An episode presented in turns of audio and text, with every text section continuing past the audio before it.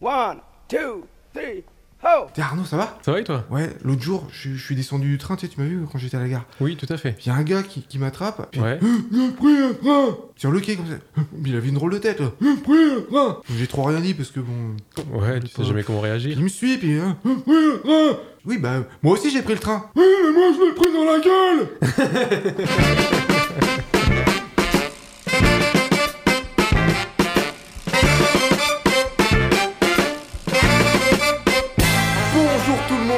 Pause Vélo, c'est l'épisode numéro 21 et aujourd'hui on est avec l'association à bicyclette d'Alençon. Thierry, comment ça va? Ça va, ça va, ça va. Heureux, épanoui Oui, venu à vélo, donc en pleine forme. C'est ah, c'est ça que, que je veux entendre. C'est pour ça qu'on fait cette émission, pour rendre les gens heureux finalement. Parce qu'on se rend pas compte à quel point le vélo c'est capable de nous rendre heureux. Arnaud, heureux épanoui aussi Heureux, épanoui, toujours. Ouais, c'est ça qu'il nous faut. Les enfants, on a un programme chargé pour cette émission. On va avoir euh, des infos sur GeoVélo, qui est une application pour les cyclistes. On en parlera plus tard. On a reçu une carte postale qui nous vient de loin également. On aura le retour de Mecha Bike.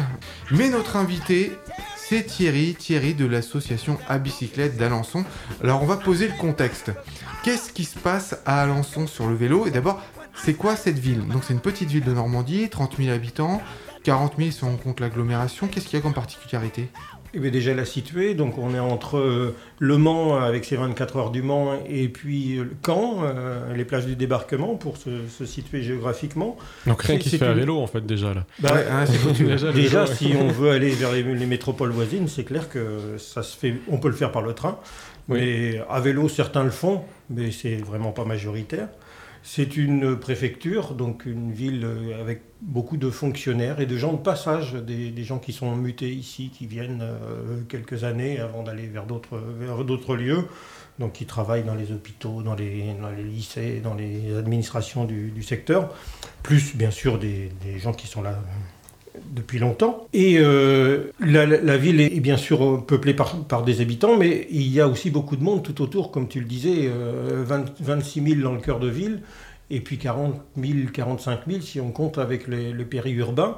Et ces périurbains, euh, eux, se déplacent beaucoup en voiture parce que il est impossible pour, pour une population comme ça de créer des systèmes de bus qui soient vraiment efficaces et qui permettent d'arriver à l'heure au travail et de repartir le soir. Donc euh, ces gens-là circulent en voiture et ils y tiennent beaucoup à leur voiture. C'est la population des Gilets jaunes dont on a beaucoup parlé ces temps, ces derniers. En fait, on a deux, types de, de populations à circuler dans nos rues. Les locaux qui aspirent à beaucoup de tranquillité, qui aimeraient pouvoir circuler à vélo, à pied, être tranquille, ne pas avoir de bruit.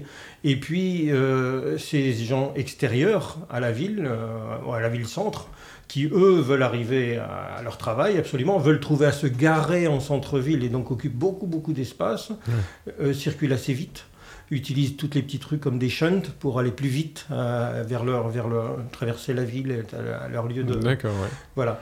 Et, et- et tout ça, ça crée euh, un antagonisme en fait. D'où la difficulté d'aménager euh, la ville pour les cyclistes qui sont avant tout les gens de la ville elle-même.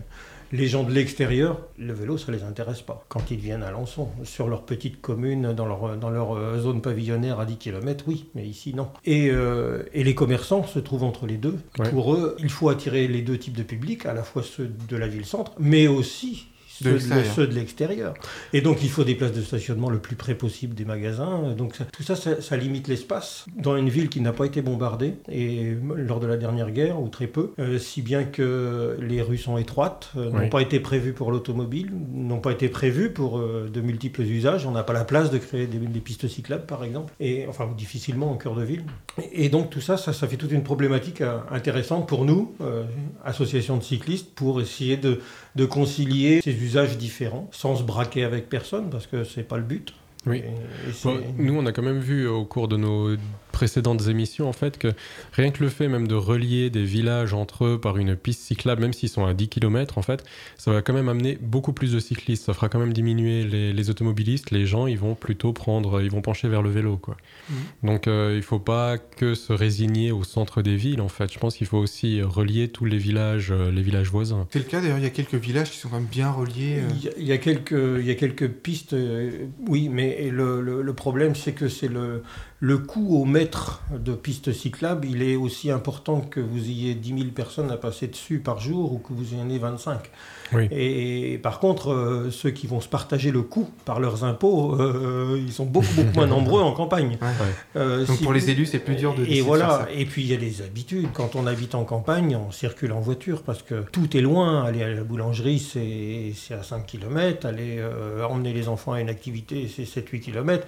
Et là, je parle vraiment des, des, des motifs de déplacement les plus fréquents. Euh, C'est emmener les enfants, c'est aller au travail, bien sûr, c'est aller faire les courses. Mm. Et tout ça se fait dans des temps contraints. Il faut aller assez vite parce qu'on est dans une, vie- dans une vie de rythme euh, où le temps, c'est un peu de l'argent. quoi. Tu dis 5 km, justement, c'est une des caractéristiques d'Alençon. J'ai l'impression bah, déjà que 5 km, c'est quand même une distance qui se fait à vélo. Oui, Et puis nous, que oui. euh, sur Alençon, si on doit traverser la ville entière, c'est des distances, rien n'est à plus de 5 km quoi. On, on trouve tout euh, rapidement. Alors c'est pour ça que je m'interroge, mais Oui. comment ça se fait qu'il n'y a pas plus de cyclistes dans une ville comme Tout ça à fait. En ville, en effet, 5 km, c'est c'est tout à fait faisable. Surtout qu'on a la chance d'avoir une ville relativement plate. Ouais. Encore qu'elle est dans un petit trou. Ouais. C'est une petite cuvette et tous les cyclistes le savent. Aller euh, sortir un petit peu de la ville pour faire 3 km, faut, ça monte toujours. Pour tu sais revenir, que c'est facile, mais ça monte toujours. c'est grâce au Vélib que les Parisiens ont découvert que leur ville n'était pas plate et que quand on descendait sur la, quand on se rapprochait de la Seine, ça descendait. Quand on s'éloignait de la Seine, ça remontait. Autrement, le- globalement, ils pensaient qu'à part euh, les quelques collines célèbres de Paris, ben finalement c'était plat. Ben non. Mais non, c'est pas plat. Non, Ouais. non, non. Un vélo, on le ressent très, on le ressent très bien. Et, et aussi, il faut penser que la population, mais c'est pas qu'à Alençon, hein, mais à Alençon, c'est un vrai problème aussi. La population vieillit. Euh, nous, à 25, 30, 40, 50 ans, ou même, même plus, si on a toujours fait du vélo, on a un bon rythme. Mais pour des personnes d'un certain âge, même 5 km à vélo, ça devient, ça devient compliqué. Mhm. Heureusement pour eux, il y a de plus en plus de vélos électriques. Ah, ça, c'est notre allié. On fera une émission d'ailleurs sur le vélo électrique, Ouais. un de ces quatre. Ouais. On pense que c'est important. Puis, il y a peut-être une autre caractéristique à Alençon, c'est que c'est un centre-ville médiéval. Et finalement, il y a plein de rues en sens unique parce que les rues sont trop étroites, Ouais. parce que c'est une des rares villes normandes qui n'a pas été complètement euh, détruite pendant la guerre. Et du coup, ces petites rues en sens unique, des fois, on arrive à mettre les vélos à contresens, mais pas tout le temps. Moi, le- mon rêve, hein, puisque je suis alençonné, ça serait de voir la ville euh, faite pour les vélos, puis que le grand centre-ville, qui soit euh, juste pour les cyclistes, ça serait génial. On a donc réussi à quasiment à ouvrir, disons, 75 à 80% des sens uniques d'Alençon pour les vélos, hein, donc les ouvrir dans les deux sens. Ceux qu'on n'a pas ouverts, c'est d'ailleurs à bicyclette qui a demandé à ce qu'ils ne soient pas ouverts. Ah oui Que ça présenterait des situations dangereuses qui, qui finiraient par annuler l'effet positif de la, de, de la mesure. Quoi. C'est quand même génial qu'il y ait cette responsabilité de la Eh part des associations de protection du- des cyclistes de dire non, là on va pas Là, on fait faciliter pas. la vie. Je, me souviens d'une rue, la rue du Marais en particulier. Donc, c'est une, toute petite rue avec un, un angle droit à son extrémité. La ville l'avait ouverte, presque pour nous faire plaisir. Ouais. On a demandé à ce qu'elle soit refermée parce qu'on estimait dangereux. que c'était dangereux. Les cyclistes habitués, ça pose pas de problème, mais il faut penser aussi qu'il y a des enfants, des, des jeunes à 10 ans qui se rendent pas compte des, des risques potentiels et qui risquaient de se lancer sur ce contresens euh, sans trop réfléchir. Et il aurait suffi d'un accident ou deux, trois accidents pour que la mesure générale soit remise en cause et que toutes les nouvelles propositions soient, soient retoquées. Si bien qu'on peut dire à Alençon que depuis à peu près 10 ans qu'il y a des sens interdits ouverts au vélo, il n'y a jamais eu d'accident, tout du moins nous n'avons jamais entendu parler. Bravo, bien joué. Bravo. Et, et ça, c'est ça, c'est quand même important. Et ça, ça contrecarre euh, une idée qui est fréquemment répandue dans la tête des souvent des non-cyclistes, à savoir que oh, prendre un contresens à, à vélo, c'est vraiment très dangereux. En fait, non. Non. La plupart des accidents à vélo, c'est des chocs par l'arrière, Ou des portières. trop vite. des portières, Ouais. des choses comme ça, ou des gens âgés, enfin, qui peuvent plus faire de vélo et qui tombent. Enfin, hein. Et les, les sens uniques, j'ai vu qu'il y en a pas mal qui sont limités à 30 aussi. La vitesse a Oui. été abaissée dans la ville. tout le cœur de ville est quasiment à 30, mais les rues n'ont pas été reconfigurées pour cette, euh, pour cette vitesse. D'accord. Euh, enfin, certaines, enfin, quand elles sont refaites, disons, elles sont pen- repensées pour, euh, pour que ça soit, corresponde à cette vitesse. Mais on a même une zone euh, 20 dans, en périphérie de la ville, près de près d'Anova, près de notre euh, centre culturel, enfin, euh, où la rue doit faire euh, 15 mètres de large, quelque chose comme ça, et où les voitures, bah, à 20 à l'heure, et- ça marche pas. Donc, ça, 70, c'était très mal pensé, quoi. Voilà. Ouais. Thierry, est-ce que tu connais l'application GeoVélo Non, je connais pas. Non. Eh ben, tu vas découvrir. Sylvie de GeoVélo, c'est quoi GeoVélo en fait? Bah, GeoVélo, c'est ton calculateur d'itinéraire. C'est de la cartographie collaborative. Euh, on va pouvoir, euh, dans la ville, quelle qu'elle soit dans le monde, cartographier et signaler si quoi que ce soit, les aménagements cyclables, Donc en France, euh, double piste, enfin les pistes cyclables, les doubles sens cyclables, genre les voies à sens unique, nous les répertorions parce qu'en fait on est aussi cartographe. On est en contrat avec 16 grandes métropoles de France. Du coup, pour eux, on va passer au peigne fin leur ville.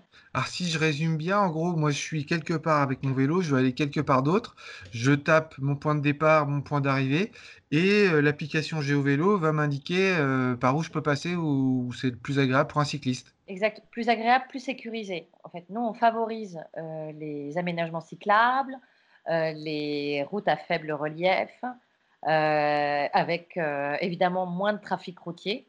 Et si euh, je fais du vélo au quotidien dans ma petite ville, euh, je peux filer un coup de main à, à GeoVélo en, en indiquant, par exemple, si une impasse, euh, finalement c'est une impasse pour les voitures, mais qu'on peut passer en vélo, s'il y a une piste cyclable qui a été ouverte il n'y a pas longtemps, je peux filer un coup de main, comment je fais? Pour GeoVélo, la personne, elle va pouvoir signaler des problèmes. Tiens, euh, cette piste cyclable, il y a un arbre qui vient de tomber avec la tempête, elle est inexploitable, donc on signale un danger. L'autre chose, c'est de d'améliorer la cartographie euh, en règle générale, c'est-à-dire que toi, moi, on peut euh, rentrer euh, des nouveaux aménagements. Et j'ai vu aussi que vous étiez en train de vous développer parce que vous allez aussi indiquer s'il y a des bars à vélo, des, des parkings couverts, enfin des, des aménagements qui peuvent servir aux cyclistes, c'est ça? Sur l'application actuellement, il y a déjà d'indiquer tous les stationnements vélos, tous les arceaux vélos sont déjà sur l'application. Il y a des espèces de, couches euh, de, de calque que tu, que tu actives et tu peux donc euh, voir où sont tes aménagements cyclables. Et tu peux aussi voir les vélos à disposition dans les stations libre-service. Euh, et tout ce qui est information en ce que l'on va dire touriste, euh, elles vont également euh, surjaillir. Donc les réparateurs vélos, euh, les boutiques vélos, elles vont apparaître. Et explique-nous comment on fait pour retrouver euh, GeoVélo si on veut installer l'application. sur n'importe quelle euh, zone de téléchargement d'application d'un téléphone. Il suffit de taper GeoVélo, elle va apparaître, elle est gratuite. L'application, euh, est- il y a une belle communauté. euh, Merci GeoVélo. Alors Thierry, euh, c'est vrai que les cyclistes, parfois on est entre nous, et puis on a été étonné que tu nous dises que euh, ben, vous aviez décidé que certaines rues ne pouvaient pas être à double sens pour les cyclistes, alors qu'on aurait peut-être pensé qu'on fait tout pour que de toute façon les cyclistes y passent. Mais non, vous avez pensé à la sécurité d'abord, et tu nous disais que ben, c'était important de, de rester ouvert et de penser aux autres et de pas rester seulement dans son cercle en fait. Quand on arrive dans une association cycliste, euh, c'est souvent quand on est très motivé.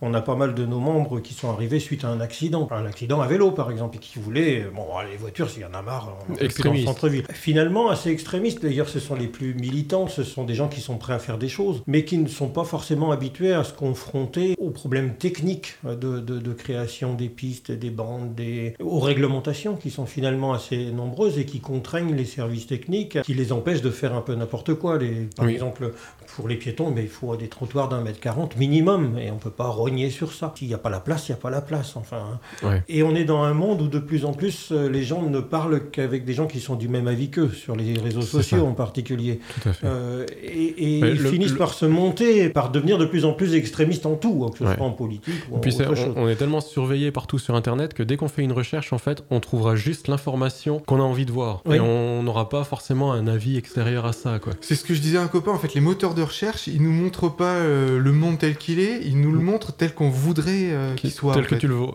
Ouais. ouais, comme tu veux le voir, oui. Tout à fait. Et ça, tout ça, ça n'engage, ça n'engage pas à l'échange. L'association à bicyclette a toujours souhaité travailler de concert avec euh, la mairie, avec, euh, avec les, les décideurs, avec ceux qui sont vraiment en charge du- de, de la voirie. Et donc, euh, nous assistons à des réunions dans, dans lesquelles euh, il y a des représentants des différents euh, usagers, que ce soit les services de bus, que ce soit les auto-écoles, les motards en colère, euh, les, et, qui, et tout- qui ont tous des avis euh, différents, parfois tout à fait défendables. Un bus a besoin d'une largeur pour traverser, il peut pas Ouais. se permettre d'avoir des blocages parce que son, son temps de, de- de parcours est compté et minuté. Il y a les, tra- les- les convois exceptionnels qui traversent la ville. Ça prend Ah de la oui. place aussi et c'est impératif, c'est une nécessité économique impérative. Et toutes ces choses-là, ben, il faut en avoir conscience quand on propose ou quand on organise la circulation, la circulation des gens. En intégrant ça progressivement, on finit par euh, ne faire que des propositions qui sont utilisables, qui sont faisables, à des coûts euh, vraisemblables aussi. Oui. Euh, passer sous une autoroute ou sur une autoroute, c'est des coûts considérables. Euh, il suffit pas de dire on veut faire un pont. hein. Ah bah oui, on peut- faire un tunnel. Très bien. Facile. Déjà, faire une passerelle sur la rivière La Sarthe, on a cherché pendant je ne sais combien d'années comment faire pour faire une passerelle Et qui ne risque que ça coûte pas trop parce qu'il y a les risques de d'embâcle, c'est-à-dire que des arbres, par exemple, se prennent dans la passerelle, Dans les et que ça piliers, bloque ouais. et tout ça. On a trouvé un système euh, flottable assez génial qui, qui est utilisé sur les ports euh, qui sont soumis au marais. En faisant un flotteur à, à chaque ex- extrémité du pont, on va avoir quelque chose qui va se soulever. euh, enfin, c'est une chose à l'étude qui va permettre de relier deux communes Un pont flottant. un pont flottant, enfin les flottant par cyclistes. deux extrémités Ouais. pour les cyclistes et les piétons, puisque les, les- les deux communes ont développé, de part et d'autre de la rivière, sur des zones non constructibles, ont développé des voies pour le loisir, pour le plaisir, mais ces deux secteurs n'étaient pas reliés. D'accord. Il manquait un pont. Oui. Ça fait dix ans qu'on demande un pont. Ça fait dix ans qu'on cherchait la solution technique et on l'a trouvé à un coût euh, tout à fait supportable. Les, cy- les- les cyclistes, les kayakistes, ils passent en dessous Ben, ça passera forcément, puisque si l'eau monte, le pont montera avec, et il restera toujours au minimum 2 mètres entre euh, le, Le niveau de l'eau et puis Et le... le tablier. Et voilà. Tout le monde est content, même le contribuable, parce que du coup, c'est pas trop cher. Parce que c'est pas trop cher, mais nous sommes contribuables. Ouais. Et ça aussi, euh, euh, tous- les adhérents sont, sont contribuables à Alençon, donc ils réfléchissent aussi à leurs impôts. Du coup, quelle relation vous avez avec la mairie? Selon les moments, c'est plus ou moins tendu, forcément. Quand on se fait retoquer une proposition, on a tendance un petit peu à râler, mais, mais on on sait très bien que sans eux, on ne peut rien faire, et que de leur côté aussi, s'ils font des aménagements sans concertation, ils arriveront sur des catastrophes, sur des choses qui sont mal réalisées, qui seront attaquées dans la presse, qui sont attaquées euh, simplement sur le, marché où les gens discutent. quoi. C'est d'un intérêt commun ça fonctionne bien. Et quand il y a une, une réfection de voirie, quand il y a une rue qui est refaite, euh, est-ce qu'ils vous consultent en amont ou est-ce que vous êtes obligé de... De courir après pour ouais. demander ce qui se passe. Alors, on court toujours après, c'est clair, mais, mais quand même de plus en plus, euh, on a institué, enfin la mairie a institutionné des réunions préparatoires où, dès le crayonné, dès le moment où on commence à griffonner le, le contour du rond-point, on est consulté. Après, on n'est pas forcément suivi parce que le problème dans une ville, dans tous les lieux d'ailleurs, c'est vrai en France partout, c'est que les, les voies d'une commune ne sont pas forcément propriété de la commune. Elles peuvent être du département, elles peuvent être nationales. Ah oui. Et là, ça, ça fait des décideurs complètement différents. Par exemple, le Conseil général de, de l'Orne, c'est un département rural, les techniciens du Conseil général sont beaucoup plus axés sur l'automobile que sur, le- sur la gestion des vélos dans les centres-villes. Et donc pour eux, il faut vraiment les, les, les éduquer. Quoi. Euh, Il suffit en plus qu'ils aient une formation assez ancienne, euh, ils sont encore moins euh, centrés sur ce genre de choses. Et donc souvent les refus qu'on a dans la ville, c'est pas la municipalité d'Alençon, c'est le conseil général qui est propriétaire d'un certain nombre de voiries. Ouais, c'est assez Et peu qui connu les- ça. Et ça, non, les gens euh, disent ah ben, c'est le maire. Qui... Non, c'est pas le maire. Le maire avait accepté, mais le conseil général a bloqué. Et on n'a pas ces, on n'a pas ces réunions organisées avec le conseil général. On n'a D'accord. pas, on n'a pas, ce- on a ces liaisons avec euh, nos élus proches, mais pas Oui. avec les élus lointains. Et je crois que la ville en France qui a le moins d'emprise sur sa voirie, c'est Paris. Parce qu'il y a même des artères qui sont de compétence nationale, Bah, comme, euh, comme la les police. grands- hein. Voilà. Par exemple, l'Arc de Triomphe, euh, enfin pas l'Arc de, enfin si ou la Place de l'Étoile Mhm. et les Champs Élysées, ça c'est c'est pas géré par la commune. Pareil pour les, les grands boulevards. Mhm. Du coup, ça aurait été, euh, ça, a- ça a mis beaucoup de temps à se mettre en place le fait qu'on puisse faire du vélo tranquillement sur euh, le- les Champs Élysées, alors que c'est un symbole. Quoi. Si on peut Mhm. commencer à faire du vélo tranquille sur les Champs Élysées, c'est quand même un magnifique symbole. Et quand euh, la, la- la mairie a décidé d'installer les vélib et les pistes cyclables, ils ont eu beaucoup de mal à convaincre les autres propriétaires gestionnaires de la voirie sur Paris. Euh, tu sais que Pause Vélo est écouté de très très loin, euh, parce qu'on on aimait, enfin, on est écouté en Suisse, en France, en Belgique, mais il y a des, des cyclo-voyageurs qui nous écoutent, qui nous emmènent avec eux. Salut, je m'appelle Dominique. Je voyage actuellement à vélo évidemment en Asie du Sud-Est avec ma copine Manon et notre fille Noémie qui a 3 ans. On a commencé euh, par le Vietnam, ensuite le Cambodge, le Laos et maintenant on finit avec deux mois en Thaïlande. Au total, ça fera une durée de 5 mois. Et puis on s'est rendu compte que le vélo, c'est justement une excellente manière euh, de rencontrer les populations locales. Par exemple, au nord de la Thaïlande, on s'est retrouvé à fêter le nouvel an chinois au sommet d'une colline euh, au sein d'une euh, tribu euh, des montagnes. Et puis les gens étaient habillés avec des, habits traditionnels et avaient l'arbre sacré qui était au milieu. Et les gens faisaient une ronde autour de cet arbre. Et puis on descendait des, des shots d'alcool de maïs. Alors ça arrachait bien, mais bon, c'était une manière de s'intégrer. Et puis à la fin de la cérémonie, tout le monde s'est agenouillé. Alors on a fait de même, on a regardé comment ils faisaient autour de nous. Et on a écouté euh, les prières du grand gourou qui mettait un terme euh, à la cérémonie. Sinon, euh, côté logistique, on tire notre fille dans une remorque. Mais bon, là-bas, il fait quand même assez chaud. Elle a également la possibilité de se placer sur le cadre du vélo, sur un petit siège. Et puis comme ça, les chevaux vont et puis peut davantage profiter du paysage. Alors en tout cas, on, a, on adore cette manière de voyager. On vous conseille de le faire si vous n'avez pas encore essayé le voyage à vélo. Par contre, il y a un risque, c'est que si vous commencez à voyager de cette manière, bah, enfin, vous n'avez plus tellement envie d'envisager de voyager euh, autrement. Ah, ça fait plaisir quand même d'entendre des cartes postales comme ça, quoi. On a l'impression d'a- d'avoir des gens qui nous aiment. D'ailleurs, n'hésitez pas à envoyer vos cartes postales ou lâcher des messages sur euh, tous les réseaux sociaux, euh, YouTube, Facebook, euh, tout ça. Enfin, Twitter. plus vous mettez des commentaires, plus on remonte en fait dans les, les moteurs de recherche. Et finalement, mettre un commentaire, nous faire remonter, ça fait que des gens vont nous écouter en plus et que peut-être il y aura plus de cyclistes dans la vraie C'est vie. ça. On va leur faire changer d'avis sur la voiture. Thierry, moi j'aimerais savoir du point de vue avec le- des interactions avec le grand public, que fait l'association à bicyclette? Et elle s'est créée par des, par des usagers simplement qui estimaient que, qu'ils n'étaient pas euh, reconnus par les décideurs en tout genre et qui se sont groupés. Donc à l'origine, on est des citoyens euh, ordinaires. On a tout de suite créé, dès, dès l'origine de l'association, des balades à vélo ouvertes à tous dans la ville. Ce qu'on voulait montrer, c'est qu'on peut circuler en vélo en ville. Euh, avec des petits, Euh, dans nos balades, on a des enfants de 5-6 ans, des fois des handicapés avec le fauteuil roulant euh, rapide. Euh, et et d'ailleurs, nos balades, on les fait pas à la vitesse du, Tour- du Tour de France, mais au rythme du plus lent.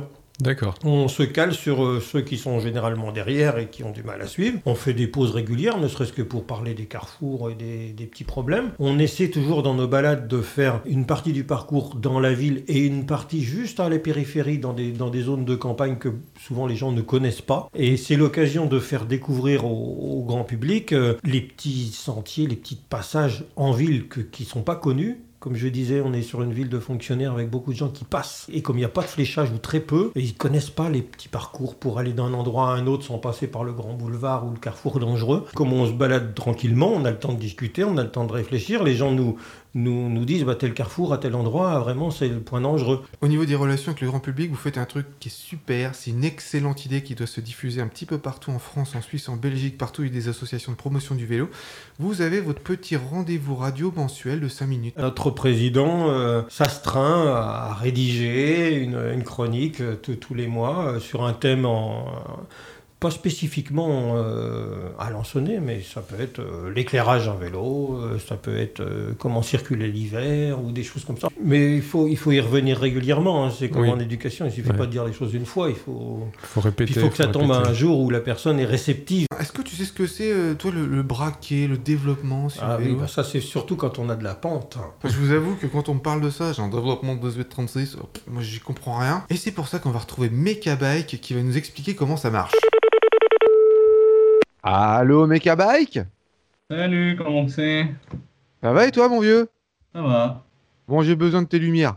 Parce qu'à chaque fois qu'on me parle de braquet, de développement, euh, enfin c'est surtout les cyclosportifs. Ouais, j'ai mis un braquet de 72 sur euh, 84, je comprends rien, je fais ah, ouais, ouais, ouais. Je sais bien que c'est lié avec les pignons et puis les plateaux, que le nombre de dents, qu'il y a un truc avec euh, c'est plus ou moins dur dans les côtes ou sur le plat, tout ça.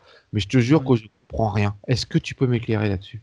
Le braquet, on l'utilise surtout en, en cyclo-sportif, donc euh, route et, euh, route et cyclocross avec des routes 700, donc de, vé- de vélo de route. Donc euh, on va dire que mon cycliste, il a un plateau de 52 à l'avant, 52 dents sur à l'avant, d'accord 52 dents, et qu'à l'arrière, il aille sur un pignon de 12 dents. D'accord. Ça c'est le petit quoi. C'est le petit. D'accord. Donc il va faire, un, il va avoir un développement de 9 mètres, 26. Ça, ça veut dire quoi ça un En, en développement un tour de pédale avec ce braquet, donc le braquet c'est là où la chaîne est placée, donc sur un 52-12, Ah ouais, attends, le braquet de 52, 52 voilà, Ouais. et qu'en en faisant un tour de pédale complet, il va faire 9 mètres 26. Alors avec un braquet de 50 de 12, tu as un développement de 9 mètres 26. C'est ça. Ah, j'ai compris. j'ai compris. T'as un 50, euh, t'as un 54, tu vas faire un, tu vas avoir un développement de 7 mètres 63. Développement de 7m63. Alors, admettons, euh, je suis sur du plat et j'ai envie d'envoyer. Je suis lancé. Euh, Qu'est-ce qu'il faut que je fasse au niveau 53 braquet onze. développement? 53 11. Ça veut dire que je mets sur le... Enfin, je le sais qu'il faut que je mette sur le grand plateau et puis sur Voilà. le petit pignon. Donc, je fais du 53-11 et je vais avoir un développement de 9 mètres, un truc comme ça Euh, bah là, avec un 53 11, tu seras à 10 mètres 29 de développement en un tour de pédale. D'accord, donc le braquet, c'est on multiplie le nombre de dents à l'avant par le nombre de dents à l'arrière, c'est ça? Et en un tour de pédale, ça te fait ton, ta distance de développement. Et le développement, c'est le nombre de mètres qu'on fait en un tour de pédale. C'est ça. Tu sais quoi? Je suis moins con. Oh merci mes cabakes À plus! Salut Et ben voilà, ben j'ai encore appris quelque chose aujourd'hui donc. Et n'hésitez pas, chers amis euh, auditeurs, si vous avez des questions, vous pouvez nous les poser, on les transmet à Mekabike et il se fera un plaisir de vous répondre. On est toujours avec Thierry de l'association À Bicyclette d'Alençon et on essaye de voir comment une association dans une petite ville française, euh, mais c'est exactement la même chose en Suisse, en France, en Belgique, n'importe où, comment une association peut faire des choses pour qu'il y ait de plus en plus de cyclistes dans la ville et que les cyclistes soient de plus en plus à l'aise et heureux de pédaler dans leur ville. Comment ça se fait qu'il n'y a pas plus de cyclistes dans une ville euh, où finalement toutes les distances permettent de... Enfin tout peut être fait à vélo quoi. Le frein, ça revient à ce que j'ai dit précédemment, c'est la, la difficulté pour les aménageurs d'aménager pour les cyclistes. Puisqu'ils doivent ménager la chèvre et le chou, à savoir euh, ménager ceux qui ont besoin absolument de circuler en voiture et pour lesquels il n'y a pour l'instant pas de système de remplacement. Ces voitures occupent beaucoup, beaucoup de place, Mm. créent un danger. Il y a aussi les poids lourds qui traversent la ville sur certains trajets et qu'on ne peut pas empêcher parce qu'il n'y a pas de contournement possible. Et donc, ça crée une situation de danger qui rebute beaucoup, beaucoup de gens. Et ces, ces personnes vont faire du, vélo euh, sur leur lieu de vacances, mais revenus à Alençon, eh bien, ils ont beaucoup de mal à s'y mettre dans une circulation assez dense. On se rend compte aussi que les gens qui n'ont pas appris à faire du vélo petit, ils auront toujours du mal à être vraiment efficaces sur un vélo. On observe ça quand, dans le cadre de vélo-école, quand, quand on essaie de, mettre sur le, sur le vélo des, personnes qui ont une trentaine ou une quarantaine d'années, eh bien, ils ils n'obtiennent jamais une aisance de, de, de- de quelqu'un qui s'y est mis à 5-6 ans, euh, qui a pris quelques bûches quand il était petit, mais qui sait très maintenant. euh, le vélo, ça s'oublie pas, comme on dit si bien, et, et c'est Mm. des réflexes. euh, Je dirais que le, fait, le cerveau est formé presque à, ça- à cet usage-là. Et donc, euh, c'était un des moyens de mettre du monde sur des vélos, c'est de, c'est justement de leur apprendre le plus tôt possible à faire du vélo. Bon, déjà, je pense que c'est L'habitude, habitués, l'habitude. même, même être sur un siège euh, enfant qui est sur un vélo, Mm. juste qu'ils se rendent compte euh, Mm. dès le plus jeune âge qu'un vélo c'est un moyen de transport, quoi. C'est pas juste un moyen de, de sport. Est-ce qu'à un moment donné, aider les cyclistes, faire la promotion du vélo, augmenter le nombre de vélos dans une ville, ça passe pas forcément par pourrir l'automobile. Les, les cyclistes étant euh, 10%, ils peuvent pas faire la loi dans une ville. C'est pas pensable. Ça, c'est pas démocratique, simplement. Bon, nous, on a des exemples quand même où des maires euh, repoussent la voiture à l'extérieur de- des villes et ils sont réélus. Oui, parce que parce qu'ils ont une ils ont une majorité dans leur dans leur ville, dans leur dans leur cœur de ville qui, qui qui peut les suivre. Bah, au début, les gens étaient contre. Oui. Et puis, euh, finalement, ils se sont rendus compte que c'est peut-être bien quand même quand il y a moins de voitures dans la ville. Tout à fait. On, on joue bien sûr sur ce, sur ce genre de choses, mais ce que j'avais cru entendre dans votre, dans votre proposition, c'est bah, plus de voitures du tout. Non, là, Ouais, c'est- pensable, c'est pensable sur des villes touristiques, par exemple. On a des, sur Alençon des, des zones piétonnes où il n'y a, plein de- il y a pas de voitures. Par contre, il y a des vélos dedans. Et ben passons à l'agenda maintenant. Alors qu'est-ce qui va se passer dans le monde des cyclistes? Du vendredi 29 au dimanche 31 mars, il y a l'association euh, des cyclistes de Chambéry qui organise Vélozon. C'est un forum sur le voyage à vélo. Donc du 29 au 31 mars à Chambéry, forum sur le voyage à vélo. Du 5 au 7 avril, c'est le salon du vélo à Renan, en Suisse. Et figurez-vous qu'on enregistrera une émission publique là-bas et qu'on animera plusieurs conférences. Donc du 5 au 7 avril à Renan, le grand salon du vélo où on sera présent et on sera ravi de pouvoir vous accueillir et vous compter parmi euh, les spectateurs de l'enregistrement public de l'émission. Et puis un autre truc très très très très important pour nous, le samedi 30 mars,